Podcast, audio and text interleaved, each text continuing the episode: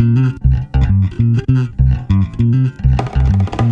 こは今からラジオです。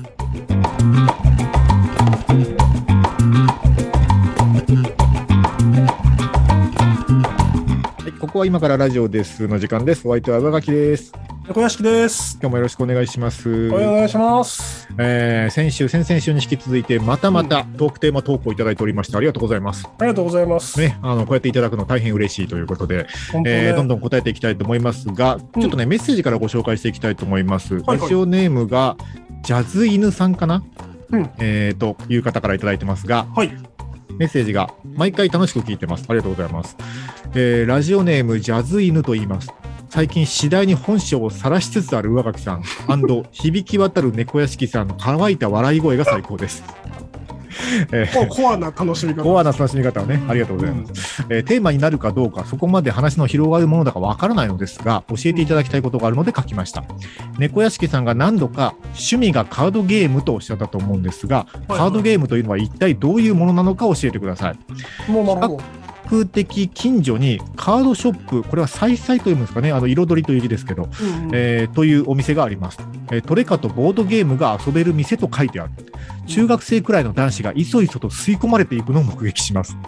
一体中で何が行われているのか覗いてみたいのですが、ジジイが場違いなところに潜入する勇気を持てず、未だ未知の世界です。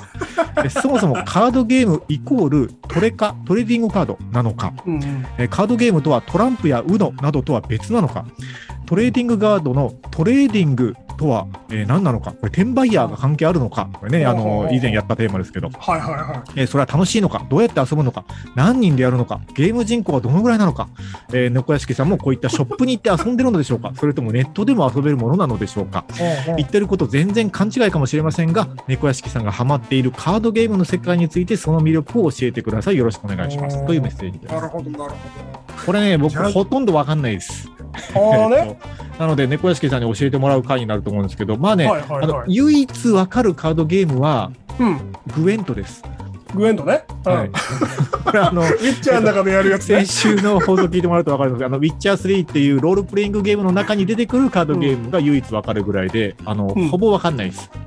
なるほどね。あの、はい OK です。あの、グエントを想像しながら、はい。えっと、聞いてもらえるとぜ、ほぼ間違いないえです。ーあのグエントも分かんない人いると思うので、まあ、そはいもそもカードゲーム初心者に向けてちょっと解説してもらえればと思うんですけど、うんえっと、だからうんトランプや UNO とは違うんですかっていう質問もありますけど、これ多分結構こう思ってる人多いんじゃないですか、えっとね、うーんと、枠の問題なんですけど、テーブルゲームという意味では一緒です。トが、ランプや UNO の仲間と言ってもいい。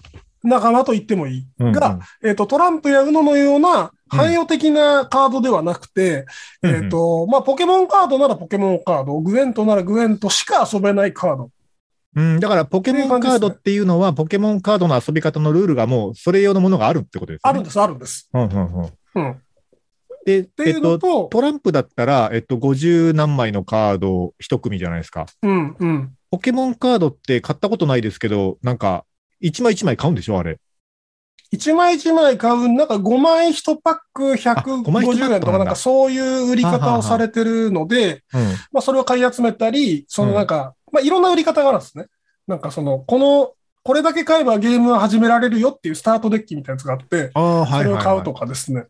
うん。あの、手札が、まあ1枚6、えー、1人60枚なんですけど、一人まあ60枚だ。うん。60枚です。60枚揃えば、とりあえずゲームは開始できる。うん。という、えっ、と、まあだから、うーただ、そのポケモンカードで七並べとかができるかっていうとできないんですよ。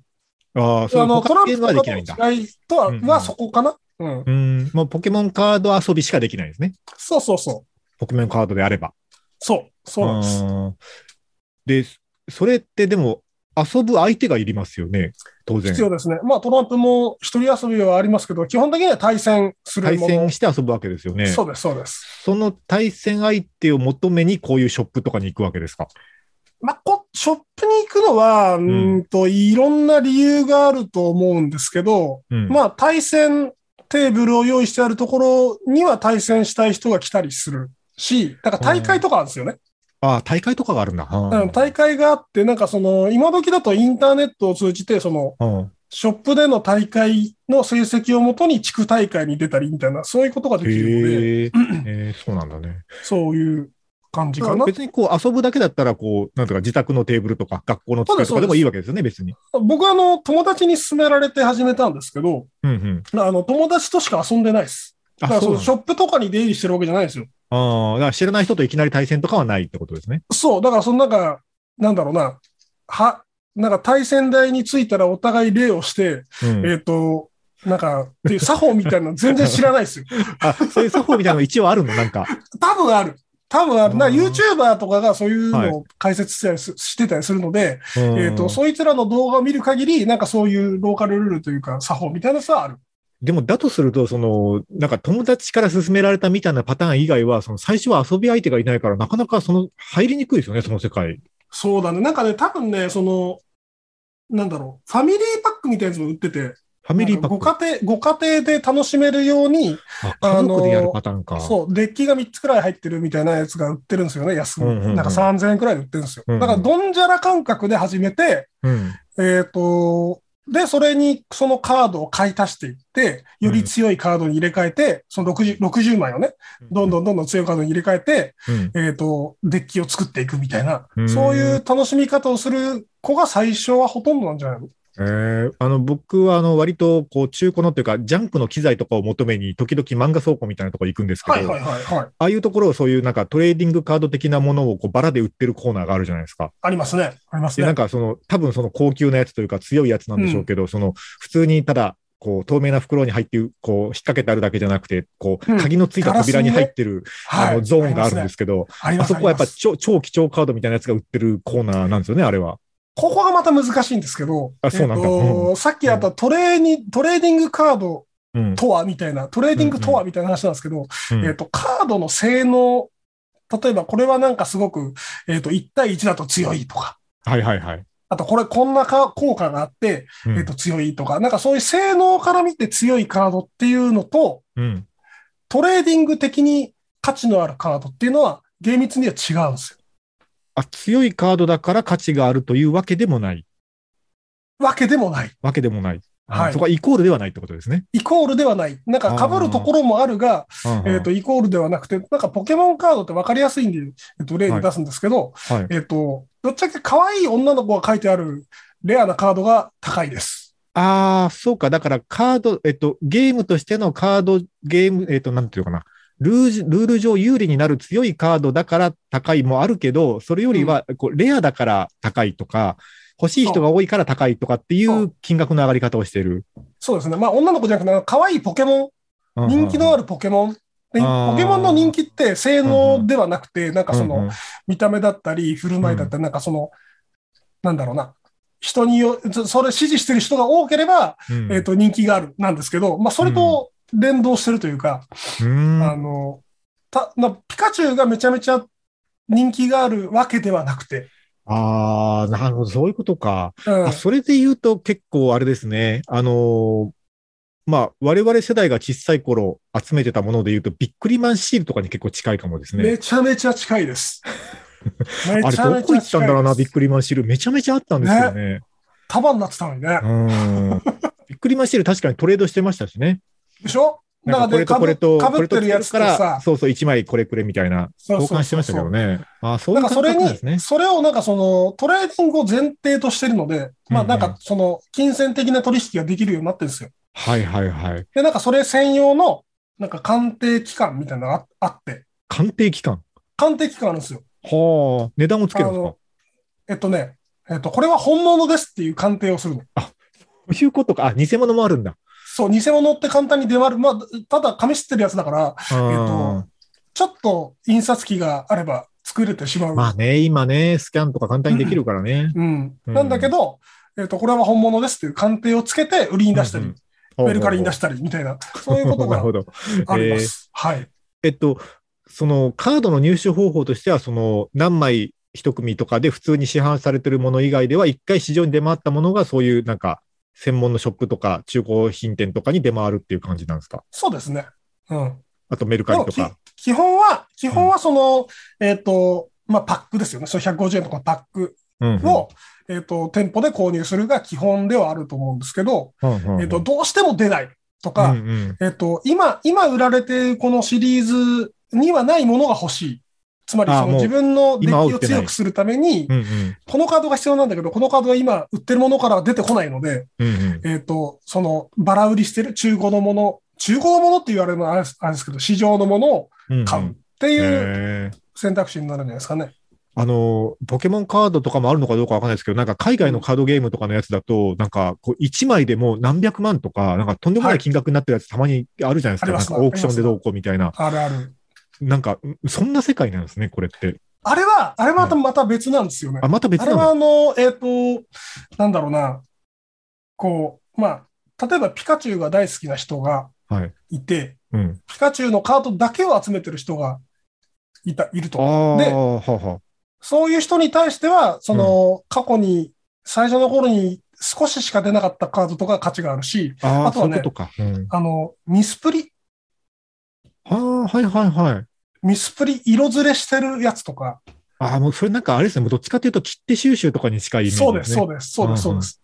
あの世界ですね、そっちは。そのカードゲームの性能とかあそういうことでなくて、えっと、そういう切手的な性質も帯びてるっていう。コレクターアイテムとして価値が上がってるってことですね。そうです、そうです。そうですあそういう性格もあるのか。でね、これがね、また最うん近近年ちょっとよろしくなくて、その、はいえっと、投資になっちゃってるんですよ。投資。投資。まあつまりこれが値段が、あの、なんだろう。お金の価値が下がる前に物に変えてしまった方がいいじゃないですか。まあ、えっと、なんていうか、不景気の時は金を買えみたいなね。そうそう。そうそうそうそう。だからその、ある程度担保されてる時に、うん。うんえっと、ポケカに変えておくみたいなことまあもあるんですって。このポケモンカードは、まあ、少なくともこれぐらいの価値はずっとあるだろうとか、将来的に上がるだろうという目論みのもとに、そういうものにお金を使うという買い方。そうです、す。すごい世界ですね。たなんで、なんでカードなんだろうなその相場そう、カカード、うん、なんか、あの、もともとこれポケモンカードがどうというよりか、昔、あの、海外で出た、えっと、マジック・ザ・ギャザリングっていうああ、聞いたことある。はい。カードゲームがあるんですけど、これまあ、これがあの、すべての今のその、えっと、カードゲーム、うん。テーブル上でこう、行うカードゲームの、まあ、原型になっていると思われるんですけど、マジック・ザ・ギャザリングって、ごめんなさい、全然関係ない話を挟みますけど、うんうんあの、M MTG って略しますよね。はい、そうです、そうです。なんかもうね、なんか一時なんかあの掲示板でずっとね、なんかね、みんなミーティングの話をずっとしてんだと思って、なんかすげえみんなミーティング好きなんだなと思って、ミーティングミーティングって言ってんなと思ったんですけど、なんかどうしても意味が通らないと思って調べてみたら、これマジック・ザ・ギャザリングのことだっていうのを、おじさんだな。ある時知って、ほら、あの手帳とかにさ、あの、来週のいついつ、MTG って書くよね。打ち合わせっていう時、ミーティング略して MTG って書くじゃないですか。このイメージしかなくて、みんなすげえミーティングの話してんなと思って、どっかでオンライン会議とかしてんのかなと思ってたら、あの、マジック・ザ・ギャザリングの話だったことがありました。はい、どうぞ先に進めてください。そう。え、なんだっけ？えっと、マジック・ザ・ギャザリングマジック・、ザ・ギャザリングルーツなんですルーツなんですけど、うんその時にも、えっと、その時に、その、なんだろう、トレーディングカードとしての性格はあったのかな？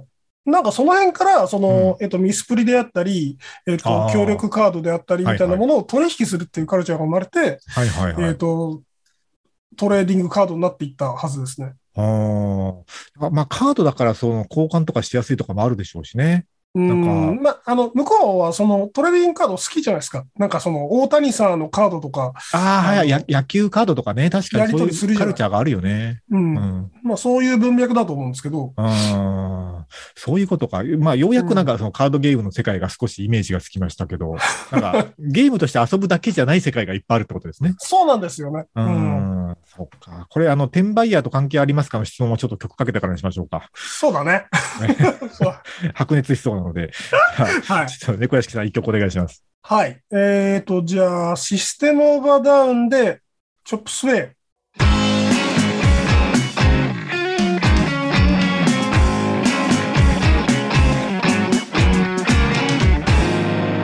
ここは今からラジオです。また聞いたことないのが出てきた。お、マジで？聞いたことない。うん。あの、先週紹介した、あの、カントリーメタル。モンゴルの。はい。うんまあ、あの、あれが、あれは最近なんですけど、まあちょっと前にアメリカで結構チャートを席巻したカントリーメタルのバンドですね。この人たちアルメニアかなんかの人たちで、あの、はい。結構あの独特な音色ですよ。猫屋敷さん、ど、何で音楽聴いてるのかちょっとわかんないんですけど、ちょっとその辺一回掘りたい気がしますけど、まあちょっと別の回にしましょうか。はいえっと、今日はあの、カードゲームとかトレーディングカードの話なので、うんえっと、まあまあそういうなんかコレクターアイテムみたいな性格が強いからこそ、なんか転売ヤーの対象にもなりやすいっていうことそうなんですすでね。よね。うん、なんかあまの、あね、発送しやすいしね、カードだから。そうなんですよ。あの、なんか、こう、軽くて腐らなくて、うん。転売にはもってこいなんですよね。おうほうほこれ。あの、ちょうどなんかね、えっと、コロナに、がはべる前に、う。うん。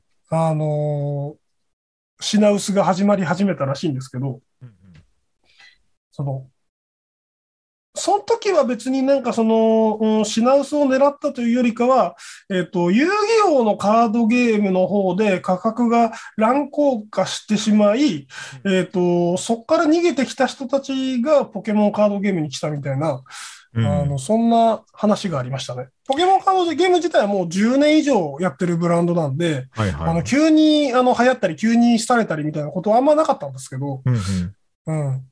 でも、あれですよね、そういう世界でじゃあ、その、えっと、好きだから買ってますというよりは、転売目的で、その価値があるものを見つけて、これを高く売ってやろうみたいなモチベーションで参入してくる人たちも、ある程度、その、じゃあ、ポケモンカードならポケモンカードの世界を勉強しないと何が価値があるか、今後何が価値が出るかって見極めがつかないですよね。そうなんです。だか結ら、あの、構勉強がいりますよね。転売屋というかね、ここにいる人たちはどちらかとセドリの方が強いと思いますあ、。背取りか。あ、目利きができるってことですね。そうです、そうです。セドラーさんが多くて、まあ本とかと一緒ですよね。はいはいはい。うん。ブックオフとかのね、100円コーナー漁ってる人いますもんね。そうそうそうそう、あの人たちうんですね。で、それがまあその、えっ、と、なんだ、品薄で競争になって、簡単にメルカリで売れるっていう市場ができてしまったもんだから、うんうんえっと、セドリじゃない人も乱入して、なるほど。えっと、しっちゃかめっちゃかになったっていうのはこの間までのうん事態ですかね。そうか。だからちゃんとこう、目利きできる能力を持った人がやれば、まあ利益も出るだろうけど、そうじゃない人も参入しやすくなってきてるから入ってきちゃってるって感じですね。そうなんです、そうなんです。うんあの、えっと、なんだ、なんだろう。お宝、お宝なんだお宝倉庫？うんうんうん。なんかね漫画倉庫かそういう漫画倉庫かうん。ああいうとこでその一点売りされてるとかっていうのは、そのせせどりさんたちの領域で、うんうんえっと、ただの転売ヤーさんは未開封の、えっと、ボックスをそのまま売るんですよ。ああ、はあはあはだから何が出ようが、あ。うんあの、買った人の責任というか。うん、それは、あれですかね、えっと、普通にそのボックスで未開封のものを買おうと思っても、えっと、買えない人もいるから、そういう転売ヤーさんから買うそうです。そうです、そうです。そうです。品薄に便乗した転売はそういう方向です。うん、これ、うん あの、ものすごい前の回で、あの、転売ヤーをなんとかしたい回の話の時も言ったんですけど、やっぱたくさん作ればよくないですか？と思うんだけどな。でね、えっとねうん、えっと、ポケカはね、成功したんですよ、それに、駆逐に。ほうほうほあの、いっぱい吸ったんです。う。うん。それでよくないですか？単うん。で、単純にいっぱい吸って、うんえっと、転売ヤーはあんまいなくなったかな。うーん。うん。もう普通に買えるようになっちゃった。たくさんすれば解決する問題ですよね、結論としてはね。そうなんですよ。転売部分に関してはね。多分、セドリの人は困ってると思います。ああ、そうか。つまり、トレカ的な価値うんうんについては、うんえっと、まあ国がさ、思思い切ってなんか紙幣をたくさん吸ったみたいな話ですよ。まあそうですよね。うんまあ紙幣の場合はたくさんすると、まあ弊害もあるけど、うんね、ゲームカードですからね。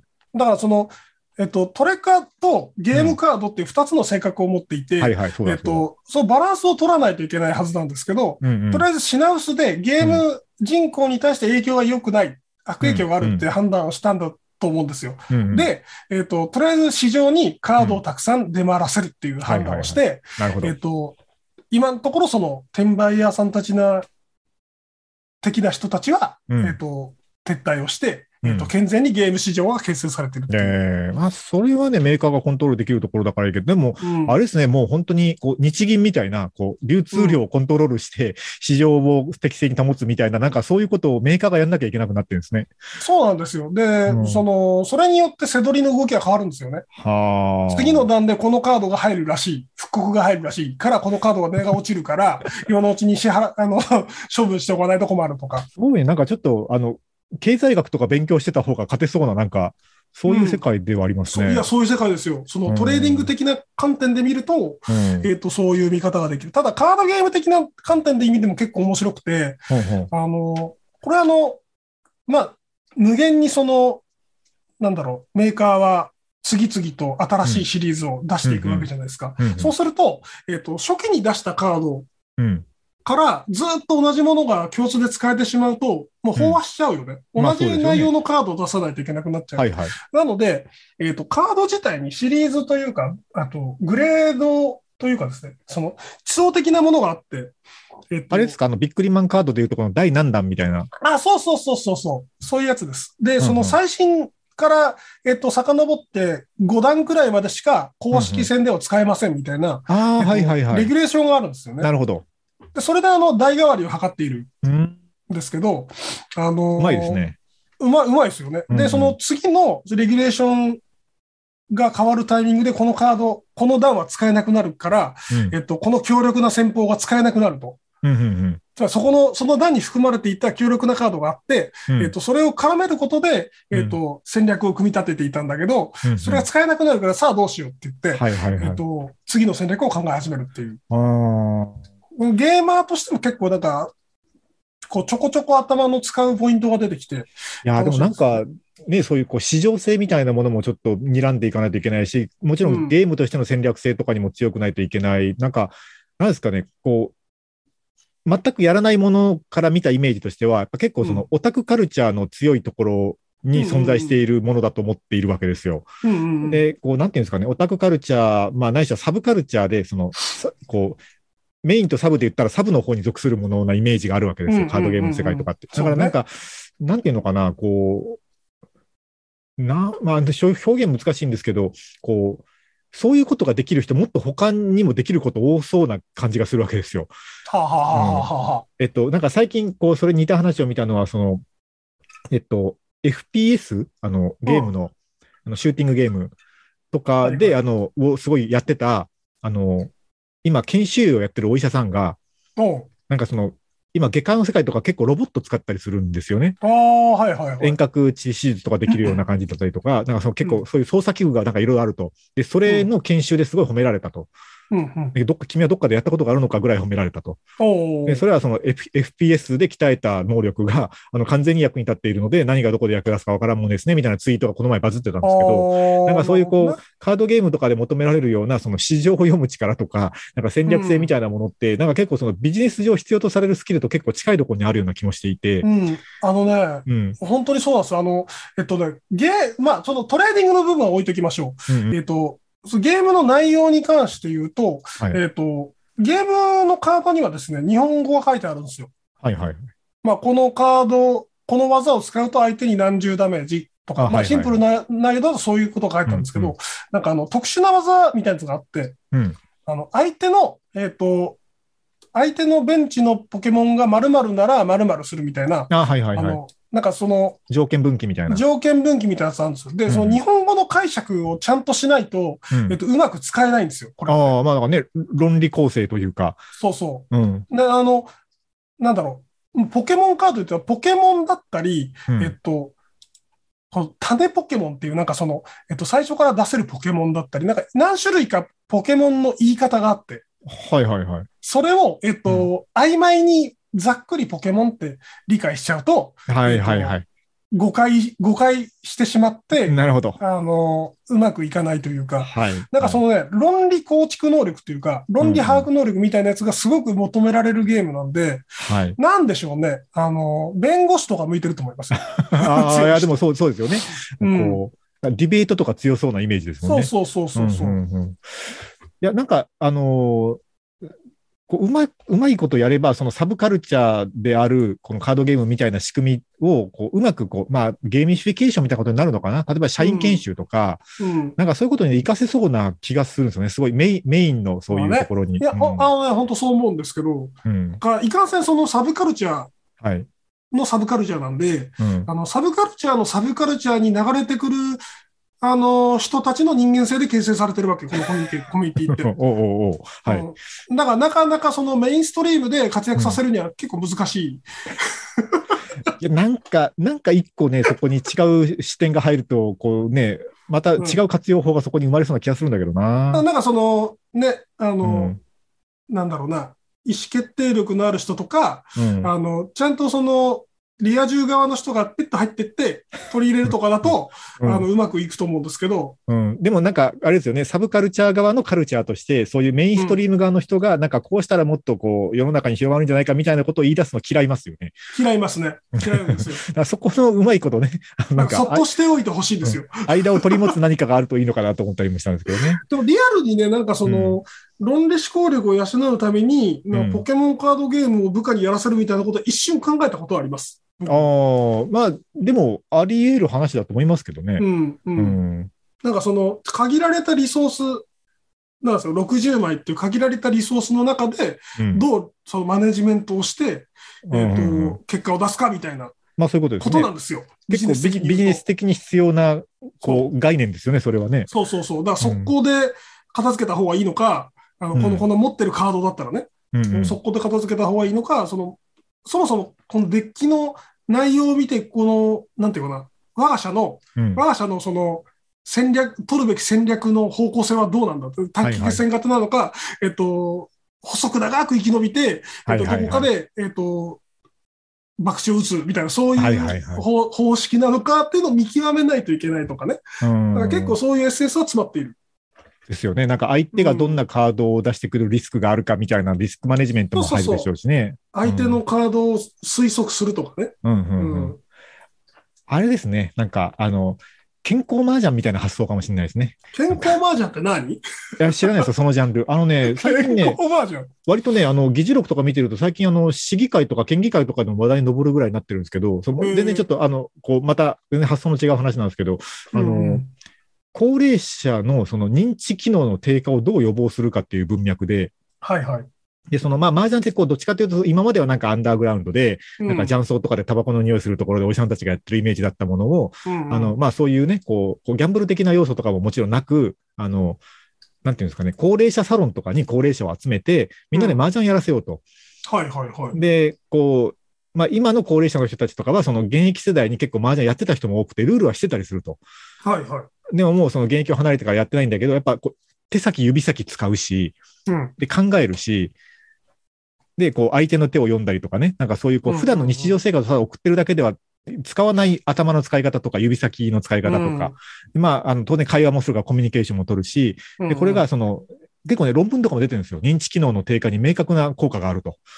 ああいう、あの、論文なんかもあったりして、で、その、うん。健康麻雀というなんか、あの、触れ込みで、はい。そういうのね、こう、なんか、高齢者サロンとかでさせようみたいな。なんか取り組みなんかが結構始まっていて、ほうほうほう。なんか、あの、そそういう方、なんか健全な方向に、うん。あの持っていくと、すごいなんかね、メインストリームに出てこれるような気もしますね。いや、本当ね、あのーそういう意味ではポケカってすごく適切なんですけど、ただ、うん。あのー金が物を言う世界でもあったりするので、はあ、はあ、高齢者向きかというと、はい。うんと、し、真の意味では向いてるが、えっと、ゲームを考えると、あもうなんか強いカードを持ってきたおじいちゃんが、それはずるいって言われて喧嘩になるとか、なんかそういうことしかそうできないので、向いちゃいないのかなっていう。無無課金税でも楽しめる仕組みになってないといけないってことですね。無課金税のみっていう仕組みだったら全然いいんですけど、まあ、麻雀ってそうじゃないですか。まあじゃあそうですね。なんか課金して超強い牌とか持ってこれないので、持ってこれない。なので、確かに、そりゃそうだ。うん。うんなので、まあ、課金要素はあるからちょっと向いてないかなっていう。あと、老人ってすぐ喧嘩するので、あの非常に語弊があること言ってますけど、大丈夫。老人と5歳児はすぐ喧嘩するからね。あのなので、個人の見解です。はい。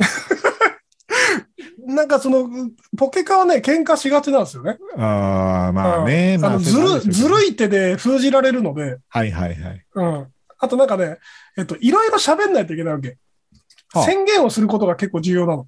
ああ、そういうのもあるんだ。これでここでこれを使用します。あの、遊戯王とかでもさ、はいはい。あの、これで守備表示で、えっと、俺の、ずっと俺のターンみたいなこと言うわけじゃないですか。ああ、言う言う。うん、それは聞いたことある。うん、そういうことをまあ結構会話をしながら進めるから、うん麻雀よりも全然会話するんですよ。なるほど、なるほど。だからでも喧嘩すると思うんだよね。言った言ってないっつって。言った言ってないいや、それおめえが聞えこえてねえだけだっていう。お前の耳が遠いからだ、これは。そうそうそう。あーっつって。ああ、まあ、それはまあ、あの、高齢者にはまあ、ちょっとね、あれかもしれないけど、うんでもねまあなんかね、使い道はありそうっていうのはわかります。なんか本、当ね、あの、なんか、小学生とかみんなやった方がいい。論理的思考力を鍛える的な意味でね。うんうんうんうんなるほど。ああ、だんだんちょっとカードゲームのことが分かってきましたが、そうだな。じゃあ、ちょっと一曲かけようかな。あの、ちょっとね、あれなんですよ。えっと、そういうサブカルチャーがメインカルチャーにこう出てきたみたいな話をね、あの、うんちょっとしたいんですけど、はいはい。ね、まだ見てないんですけど、これちょっと近々見ようと思っている。これあの収録日がまだ5月末なので、あの、はい公開日時点でどうなってるかわからないですけど、今やってる映画の主題歌をかけます。えー、米津玄師で M87。ここは今からラジオです。ラジオです。あーねー、なるほどね。はい。やつなんですが。かもうまだやってないやってます、やってます。今、今まさに公開中。今まさに、にやってんだよね。今まさに公開中で、うん。あの、見たいんだよね、こう俺も。うん、まだ、あの、情報シャットアウトしてるんですけど、ネタバレをしないように。まあでもかなり評判いいみたいなんで。なんかね。はいそうそう。で、あまあ、こう何が言いたいかというと、あれなんです。あのー、庵野秀明監督が、うん。まあまあ、もちろんエヴァンゲリオンシリーズで知ったんですけど、あのー、紫綬褒章を受賞されまして、春のあ方あ、そうでしたね。そうでしたね。で、まあそういう文化芸術方面に功績があった方々が、まあよく俳優さんとかがね、あの、はいはい受賞されたりするやつなんですけど、えっ、と、アニメ映画監督としてはかなり珍しい受賞で、うん。あの、よく受けたなと思って、このニュース見て。なんか、ほなんかそういうの嫌いそうじゃないですか、イメージですけど。う。うん。なんか自分はそういうのを受けるあれじゃないみたいなことを言いそうだなと思ったんですけど、うん。よく受けたなと思ったんですよ。パヤオよりは受けるかな。そうだ多分だけど、宮崎駿監督にも打診ぐらいはあったんじゃないかなと思うんですけど、うん多分断ったんだろうなって気がするわけですよ。うん。うん。で、まあ、安野さん受けてくれたおかげで、なんか、これってその、しかもロボットアニメですから、その時点での最新作は。うん。まだシングルトラマン公開前なんで、その時点での最新作、ロボットアニメでうん初の100億円突破みたいなところが最新の実績として表示されている安野監督が紫綬褒章受賞っていうのは、なんか、サブカルチャーがサブじゃなくなった瞬間な気がしたわけですよ。なんかもう、キングオブオタクじゃないですか、あの人。うん。うん。うん。キングオブオタクオブオタクの人が、こう、褒章を受けるっていう、なんか、ち。ょっとこう、一つ潮目変わった瞬間に見えたんですよね、あれ。ああ、なるほど、なるほうん。ど。うん。いう意味で、なんかね、なんか、サブの人はサブのところに居続けたいモチベーションもわかるんだけど、なんかそういう。垣根、そろそろちょっとね、あの、こう自由に飛び越えられるようになってきてもいいのになって思ってるっていう話なんでなんす。かでもね、もう、あの我々がサブだと思ってるものはもうサブじゃないかもね。ああ、逆に、うんもっと、もっと見えないとこころにいるってことですか？世世代的には、うんえっと、その、今、今の若い方はサブだと思ってないかもしれないね。ああ、まあそういうカードゲームとか、アニメとかそういうものがってことですね。なんか多分野球とかの方が、うん。なんか変わった趣味なんじゃない？ああ、まあ、でもそうかもですね。それ、この前思ったんですよ。その、もう今番組表に野球中継ないなと思って。でしょ？そうなのよ。あの BS とかでたまにあるかなぐらいですよね。うん。なんか専門チャンネルで見るものだよね、あれは。うん、確かにそうだ。スポーツ中継自体がもうそんなにないですよね。サッカーが代表戦だと一応やるかなぐらい。そうそう。代表戦もこの間だってお金なくてできなかったじゃん。うん。安倍戦。そうですね。そうなのよ。なんか、だから若い人にとっては、うんアニメの方がいつもやってるし、うんえっと、身近なものにになってるんじゃないかな。ぼあれ僕ら世代はあれですよ、新入社員とかで入社すると、先輩の社員さんから、あの、野球チームはどこのファンとか聞かれるの結構定聞か番れてた。で聞かれてたありましたけ。ど特にないっていうのが結構恥ずかしかったですもんね。俺何にも考えずに阪神って言ってたら別に知らないけど。そしたら、あの、阪神好きの人に可愛がられるんですよ。あの、そっちの方が処世術としては賢いと思いますけど、そう、そうなの、うんそうなの。な、もう考えずにね。でもだからそういうね、どっかのプロ野球チームのファンであるものだっていうカルチャーがありましたけどね、我々が若い頃は。あったよね。もう、もううそんなん聞けないでしょうね、若い人には。まあ、なんか、ね、その、それで、過去の先先人がトラブルをたくさん起こした結果、野球の話はするなっていう、あ りがたい教えがあるので、うんうんまあ、あんまりないでしょうね。そうか、スポーツ観戦とかの方が、プロ野球とかの方がもしかしたらマイナーな趣味になってるのかもですね。まあ、いい言う、言うて同じくらいのレベルなんじゃないですか。うんうんうん。うん。だももっとアンダーグラウンドな、もうわけのわからない趣味も発生してるんでしょうけどね、我々から見えてないだけで。まあ、そうだろうね。うん。うん。だと思いますよ。うん。それが何なのかわかんないけども、わかんないけどね。うんと、まあ、なんか、その、VTuber に熱を上げるとかそういうことじゃない？はあ、はあ、はあ。まあ、あの、知識として知っといた方がいいなと思って、勉強として何回か見ましたけど、うん、いまいち何が面白いかわかんないですよね。なんか、うん。俺もわかんないんだけど、まあ、あでも、あの、巧みだよね、トークとか。あ、まあね。まあ、そりゃそうですね。うん、上手だなと思うん。まあ、なんか、でも知りたくはあるんですよ、おじさんとしては。あの、置いてかれたくないので。置いてかれたくないから、どういう世界があるかは知っておきたくはあるのですよ。う。ガキさんね、んあのね、もう俺ゲームおすすめして、した時にはい。思ったんだけど、チラッと思って言わなかったんだけど、あなた VTuber おすすめしたらめちゃめちゃお布施すると思うんだ。いや、ほら、あのーまあ、言うて大人じゃないですか、我々。うん。ね。で、ほら、こう、僕らが小さい頃のゲームって、こうファミコンとかだから、カセットじゃないですか、買うの。うん、うん。で、やっぱり一本何千円かするから、そんなに毎月毎月新しいの買ってもらったりとか無理じゃないですか。お年玉とかが入って、こう、一本二本買えるぐらいの感じじゃないですか。うんそういうの大事に大事に遊んできた時代を経験してるから、はい。ね、もう、おいい大人になるとさ、その一本千円だ、二千円だって、まあ言うたら誤差じゃないですか。そういうの。ね。買えるわけよ。うん。で、大人だから、仕事もしてるから、時間ないわけですよ。そうね。お金で解決できることはお金で解決するのよ、大人は。ってはい言うじゃない、そう、それが一番危なくて、その、あなたが通ってないはいものの一つにアイドルっていうところがあって、ああ、はいはい。あの、まあ、通ってなくはないけど、うん。あの、まあ、それこそ大学生時代の頃はね、ハロープロジェクト全盛期ですから、はいはいはいまあ、はい。一応なんとなくは通ってますよ。もうライブとかさ、はい。あの、足しげく通ったり、チケット争奪戦しなくても、スパチャ一発打てば読んでもらえたりするんだよ、コメント。うん。ああ、確かにね。アイドル的な何かに。うん VTuber さんにね。金で解決できるわけですよ。うん。それはすごく危ない組み合わせだと思ってて、あの、はいではい V- V の方には行かないでほしいなって思ってます。スパチャ、まあ今んとこスパチャ送ってコメント読んでもらえて嬉しいっていう気持ちは今んとこ理解できてないけど、いや、それね、あのね、うんピンときた瞬間に、うんすべてをリズムで説明しだすから、あの、全く意味がないです、それ。現時点でピンときてないということは何の免罪符にもならない。ならない、ならない。ならない。もう、あの、ここ1年ぐらい上垣さん見てきて、僕はそう思います。ああね、毎日スチームのセール情報は見てるからね、今のとこね。ほら、もうか、ず、ずっぽりハマってる人じゃん、それ。